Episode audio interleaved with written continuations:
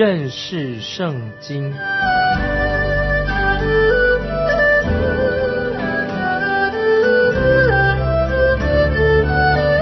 认识上帝的话，把上帝的话带到全世界。本节目是由认识圣经机构和环球广播电台联合制作，欢迎收听。亲爱的听众朋友，你好，欢迎收听认识圣经，我是麦基牧师。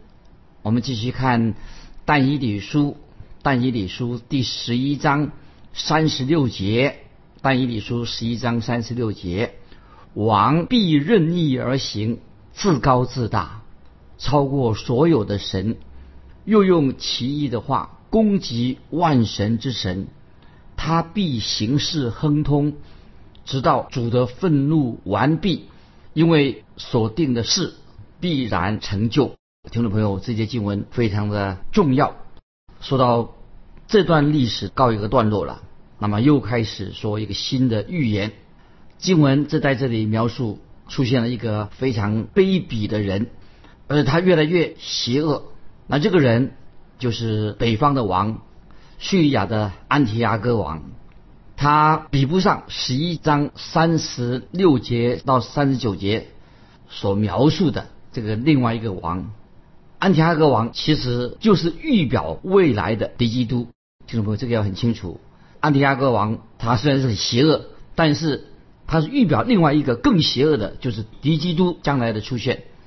因此，圣经已经告诉我们，敌基督会从古希腊帝国的边界兴起来，他是在这个国家跟国家的政治之间的敌基督。将来这个敌基督会出现的。那么也说到一个外邦人将会从罗马帝国当中兴起。那么我们也知道，在宗教上、宗教信仰上也出现了一个敌基督。因为他自称为他自己，把他自己称为是基督，其实他是个敌基督，意思就是说将会从以色列地兴起一个一头像披着羊皮的狼一样。在圣经当中有许多形容敌基督的他的名字。那曾经有一位圣经学者在他的一本书上写了一份名称啊，可以适用在敌基督的身上，包括敌基督就是好流人血的。弄诡诈的人，这个记载在诗篇第五篇六节。敌基督他也是个恶人，诗篇第十篇二到四节，他是一个恶人。诗篇第十篇第十八节讲到敌基督是一个强横的人，野蛮强横。那么诗篇五十二篇第一节说到敌基督他像一个勇士，在诗篇五十三篇第三节说到敌基督像一个仇敌。啊，诗篇七十四篇八到十节说到敌基督。他是又是一个敌人，诗篇一百一十篇第六节也说到敌基督就是外邦人、外邦国家的头头。那么在诗篇一百四十篇一百四十篇第一节说到敌基督他是一个强暴的人。以赛亚书第十章五到十二节说到敌基督，形容他就是像亚述国就是敌基督。以赛亚书十四章第二节就把敌基督形容成他就是等于巴比伦王。以赛亚书十四章十二节说到早晨之子，那他就是敌基督。以赛亚书十六章四到五节，还有以赛亚书六章二十六节说到敌基督，他另外一个名称他是灭命子。以赛亚书二十二章二十五节说到敌基督像钉子。那么以赛亚书二十五章第五节说到敌基督他是一个强暴啊强暴的人。在以西结书二十一章二十五到二十七节。也形容敌基督怎么样？他是一个受死伤、行恶的以色列王。但以理书七章八节，我们最熟悉的小脚，就是预表着他是敌基督。因为但以理书七章八节说必有一王的民来到，也是说预表敌基督要来。但以理书十一章二十一节说到那个卑鄙的人就是敌基督。又在但以理书十一章三十六节说到。任意而行的王，也是形容敌基督。在撒加利亚书十一章十六到十七节，把敌基督形容成他是毫无用处的牧人。那么在天上罗那家后书二章三节，大家就很熟悉了。沉沦之子，大罪人。在《天上龙人家》第二章三节，他形容敌基督是个大罪人。那么《天上龙人家后书》二章八节，把不法的人啊形容成敌基督。在《约翰一书》二章二十二节是说敌基督的，提到这敌基督，他就啊对以基督为敌的。在《启示录》九章十一节，无底坑的使者，无底坑的使者。那么在《启示录》十一章七节、十三章一节，兽我们都很熟悉了，兽就是形容敌基督。那除此以外，还有在《约翰福音》第五章四十三节，奉自己名来的啊，那个就是敌基督，奉自己的名。在《但以理书》八章二十三节说到面貌凶恶的王，他也就是敌基督。大家很熟悉，在《马太福音》二十四章十五节说那个行毁灭可憎的，那么就是敌基督。这个但以理书九章二十七节，这些都是可以说是敌基督的名称。他有这么多的名称，又提到一句话说：“王必任意而行。”那么我们知道敌基督他是非常任性的，随心所欲，跟主耶稣基督完全不一样。在约翰福音五章啊，我们形容约翰福音五章三十节，主耶稣说说的很好。主耶稣他自己的见证，主耶稣说：“我凭自己不能做什么，我怎么听见？”就怎么审判，我的审判也是公平的，因为我不求自己的意思，只求那差我来者的意思。你看我们的主耶稣，他是审判主，何等的谦卑！可是敌基督他是自高自大的，本来他的名声在但以理书里面他是小角，可是他要认为自己是大角，要成为大角。刚才我提过了，在但以理书第七章。就提到关于这个敌基督、敌基督的事情，所以我们看到敌基督跟主耶稣基督完全不一样。我们再看到主耶稣的他的神性，在腓立比书第二章新约腓立比书第二章五到八节，保罗说的很清楚：你们当以基督耶稣的心为心，他本有神的形象，不以自己与神同等为抢夺的，反倒虚己，取了奴仆的形象。成为人的样式，既有人的样式，就自己卑微，存心顺服，以至于死，且死在十字架上。我们的救主耶稣何等的谦卑，何等的荣耀！在《帖撒罗尼迦后书》第二章四节，《帖撒罗尼迦后书》二章四节也提到敌基督，因为敌基督他以为他超过所有的神，所以保罗已经说得很清楚的，这个敌基督他是抵挡主的。高抬自己的，超过一切称为神的和一切受人敬拜的，甚至坐在神的殿里自称是神。你看这个敌基督何等的可恶，自以为大，自以为多了不起。那么在启示录十三章八节，启示录十三章八节这样说：凡住在地上，名字从创世以来没有记载在被杀之羔羊生命册上的人。都要拜他，拜谁呢？如果他的名字没有被记在被杀羔羊主耶稣的生命册上的人，那么都会拜这个敌基督，因为敌基督他是任意妄为的王，亵渎神的，抗拒神的。今天听众朋友，我们有点对敌基督了解啊。今天很多人所谓叫做人文主义，以人为中心的，其实以人为中心就是有点类似这种敌基督的典型。因为他以人为中心，人文主义，那么就是以老我做中心，那就很像敌基督了。在罗马书八章，罗马书八章七到八节这样说。注意，罗马书第八章七到八节，原来体贴肉体的，就是与神为仇，因为不服神的律法，也是不能服，而且属肉体的人不能得神的喜悦。听众朋友，这很清楚的，一个属肉体的人。他不顺服神，不顺服耶稣基督，他转向什么？他去顺服敌基督。当今天有人说我要选择我们自己的领袖，他会选择哪些人呢？听懂没有？如果有人要啊选举，他说要选择自己跟从的，我要跟从一个领袖，他会选择哪一种人呢？一般来说，他说我要选择一个领袖，常常他怎么选择谁呢？他选举他选谁呢？他会选跟他自己一样的人，跟他的个性符合他所想象的人。因此，今天在这个世界上，才有很多的差，很多的领袖啊。虽然有人当领袖，那很多领袖可以说很差，品德都很差，把这些品格很差的领袖把他选出来，因为他选择一个人像他自己一样的。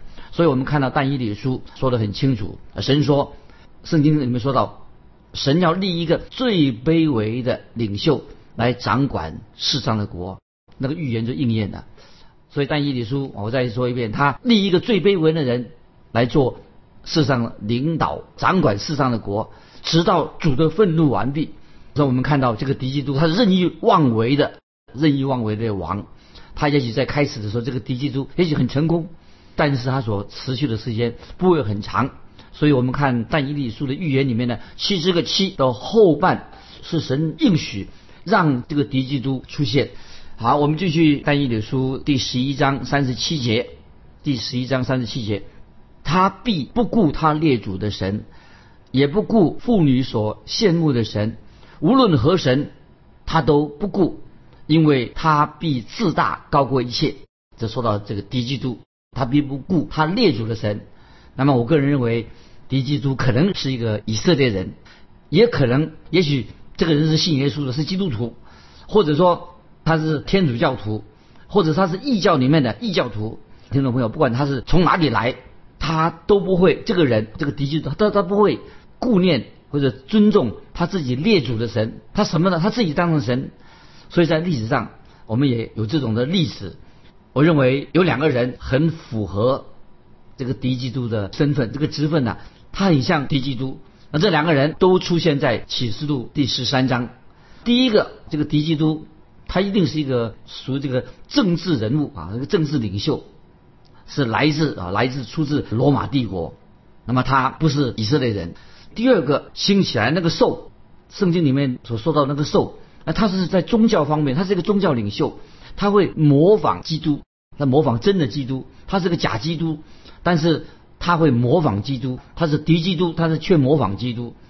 我认为他可能就是从以色列人当中出来的。今天我们读那个经文十一章三十七节说，也不顾妇女所羡慕的神。那很显然的，就是讲到希伯来的妇女。那么希伯来的妇女渴望，都渴望成为啊未来的这个王的母亲，做他的母亲。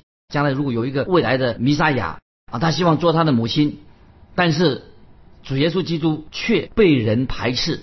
我们知道主耶稣他是生在马槽里面，主耶稣万王之王，他却是被人所排斥，而且还是成为他们这些人的敌人。所以人对耶稣有仇恨，很多人不喜欢他。所以我们知道敌基督将来他所做的事情，敌基督就是带头去叛逆真神，叛逆真神。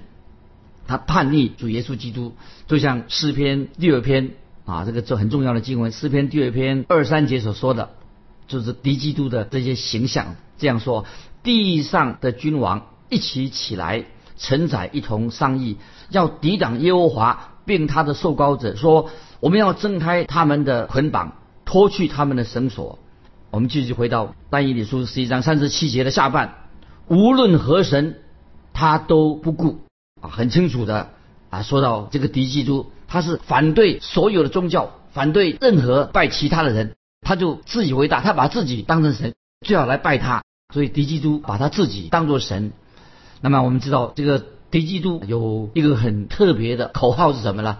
世人只需要一个宗教，那么那个宗教是什么宗教呢？就是他信他就好了，唯我独尊。他认为他自己是最伟大的，叫人世人都以他为大。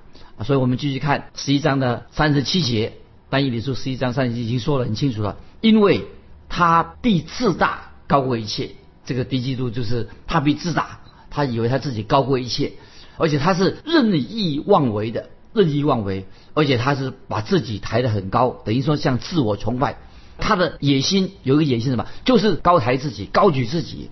听众朋友也知道，未来的大灾难时期的末期，恐怖的现象就会出现了。因为敌基督出现了，启示录，我们翻到启示录十三章，启示录十三章十五到十七节这样说：又有权柄赐给他，叫兽像有生气，并且能说话；又叫所有不拜兽像的人都被杀害。他又叫众人无论大小、贫富、自主的、为奴的，都在右手上或在额上受了印记，除了那受印记。有了寿名或有受树木的都不得做买卖。听众朋友，就说到这个敌基督非常的霸道，横行霸道啊！不管你去到了哪里，除非你有兽的印记，那么你才会安全。不然的话，我们未来都看见头上有兽印记的人呢，在那个末世的时候啊，才能够存活。那不然就会要受到压迫。好，我们继续进到但以理书十一章三十八节。但以理书十一章三十八节，他倒要敬拜宝藏的神，用金银宝石和可爱之物敬奉他列祖所不认识的神。这里特别提到，他倒要敬拜宝藏的神。这个宝藏的神啊，另外一种翻译，宝藏的神就是堡垒，在堡垒里面的这个神。那么今天听众朋友，我们今天就活在这种的状况当中。这个堡垒的神。他是谁呢？他拥有世界上的权柄，堡垒的神。他认为这个世界都是属于他的。那么他是谁呢？这个就是撒旦魔鬼，就把这个世上的国都送给这个敌基督了。他是谁呢？我们就说就是魔鬼撒旦，他把这个世上的荣华富贵的国要送给这个敌基督。但是我们知道，在马太福音告诉我们说，当魔鬼撒旦这样试探主耶稣的时候。他想要把世界上的权柄、荣华富贵都给主耶稣，但是听众朋友，我们知道主耶稣就拒绝了撒旦的试探，主耶稣胜过他，不要世上的权柄、荣华富贵。可是将来出现的敌基督，哎，他会成为什么？世界上的独裁者，他会接受魔鬼撒旦给他的诱惑。所以啊，我们知道这个未来的世界上的独裁者，这个敌基督未来会出现。那么在《特萨罗尼迦》，刚才我们提过，《特萨罗尼迦后书》二章四节，《启示录》十三章第四节，都告诉我们，敌基督会接受全世界人对他的崇拜，他也叫全世界的人都去拜魔鬼撒旦，这个就是敌基督所做的事情。他要全世界的人都去敬拜魔鬼撒旦，这是敌基督非常恐怖。敌基督出现的时候，他会成为全世界上的一个独裁者。听众朋友，我们要靠着主耶稣的大能胜过他。我们继续看三十九节，但以理书十一章三十九节，他必靠外邦神的帮助，攻破最坚固的保障。凡承认他的，他必将荣耀加给他们，使他们管辖许多人，又为贿赂分地与他们。听众朋友，如果这个现象出现的时候，就知道撒旦的时候已经到了，因为撒旦在末世的时候，他会变本加厉，因为他知道。内心他知道他的时间已经不多了，所以撒旦在末世的时候啊，更会变本加厉的话会行恶。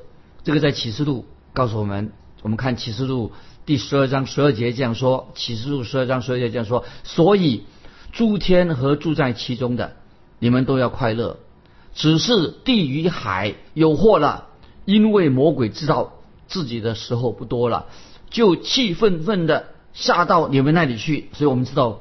未来的世界，敌基督将来他会什么？成为魔鬼撒旦的工具。所以敌基督其实他就是跟从魔鬼的，他会全然的遵守啊魔鬼的指示。这位敌基督他是他会控制许许多多的人，这个敌基督会随心所欲的。他是一个世界上最后一个最恐怖的一个独裁者。这个就是敌基督。接下来我们看但以理书十一章四十节。到末了，南方王要与他交战，北方王必用战车、马兵和许多战船，势如暴风的来攻击他，也必进入列国，如洪水泛滥。注意这些经文是什么意思？这里讲到到了末了啊，这个末了当然不是世界末日，就是讲到就是但以理他所指的这个末了是但以理所指的时间，就是指。以色列国的幕后的时期，主耶稣也称这段日子为幕后日子，称为大灾难时期。我们继续看，南方的王出现，南方王是指什么呢？就是指埃及的统治者从南方来的，但是我们没有办法指出确定这个王啊，他是哪一个王啊？因为埃及的王哈都是从外来的统治者，哪一个我们就不知道。但是我们知道。神却用那些最卑微的人，兴起那些很卑微的人来统治埃及。到了末时的时候，将有人兴起，一些人兴起，这个人做什么呢？他会统治整个的非洲，他也会想要来对抗敌基督。那么北方的王，我们可以知道这个北方的王是谁啊？我们认为就是以西结书三十八章、三十九章所提的那个从北方出来的，北方又来一个王啊。当神审判的时候，那么这个北方的王就会被杀，北方的王被杀。那么南方的王他也会最后的结局也是非常不好的。接下来我们看以西结书十一章四十一节，又逼进入那荣美之地。有许多国就被请赴，但以东人、摩亚人和一大半的亚门人必脱离他的手。那这这一节经文也是不太好解释。四一节就是这样说：他又进入那荣美之地，有许多的国就被请赴，但以东人、摩亚人和一大半亚门人必脱离他的手。那这节经文什么意思呢？就是说，当敌基督来的时候，敌基督进入以色列这个地方啊，以色列国的时候。这个时候就是大灾难的时期已经到了。大灾难的时期，我们知道很多的危机，很多的冲突。当敌基督进到巴勒斯坦这个地区的时候，就是以色列地区的时候啊，他进到这个荣美之地，他就会跟在巴勒斯坦的那些以东人、摩亚人以及亚门人，他们就会征战，会有征战的出现。那我们继续看第四十二节，他必伸手攻击列国，埃及地。也不得脱离。那么这里又提到埃及跟南方的王，因为他不会胜过这个敌基督，所以他就向敌基督屈服了。那我们继续看十一章四十三节，他必将埃及的金银财宝和各样的宝物，吕比亚人和古斯人都必跟从他。那么说到敌基督，他继续的控制了这个世界上所有的财富，就那个时候。可以说，敌基督能够控制所有世界上的金融市场，都在这个敌基督的手里面。然后经文说到，吕比亚人和古斯人，他也会向敌基督啊投降，他没有办法胜过敌基督，所以敌基督也将会控制了未来的这个非洲的国家。我们继续看四十四节，但也就是十一十一章四十四节，但从东方和北方必有消息扰乱他。他就大发内怒出去，要将多人杀灭尽尽啊！这个敌基督非常邪恶。他这里说了，有东方的消息来，就是指东方的上百万的大军，他们已经集合了，准备到亚美基多顿那个战场上面，准备要打仗。那么这个世界上的王，因为敌基督出现，都感到很困惑、很棘手，所以在那个时刻，那么世人都心里面都很绝望。但是。神的百姓，如果神的百姓在幕幕后的神的百姓，因为他信了耶稣，在主里面乃是大有盼望。可是阿玛吉多顿大战要发生的时候啊，很多人心里面都失去了盼望啊。我们继续看第四十五节，十一章四十五节，他必在海和荣美的圣山中设立他如宫殿的帐幕，然而。到了他的结局，必无人能帮助他。这个海就是指地中海，荣美的圣山是指耶路撒冷这个地方。换句话说，到了那个时候末世的时候，敌基督他就会把他自己的总部、他的军事总部设立在地中海跟耶路撒冷之间，因为敌基督他想要征服全世界。可是敌基督的计谋并没有得逞，因为为什么？因为在末后的日子，耶稣基督要再来的，在地上建立他自己的国，那位要把敌基督把他消灭。这个记载在启示录十九章，启示录十九章十七到二十节。所以我们知道，解决敌基督的事情，唯有当主耶稣再来，从天上再来的时候，建立他的国度的时候，那么那个时候。世界上的人啊，世人才能够得到释放，得到拯救。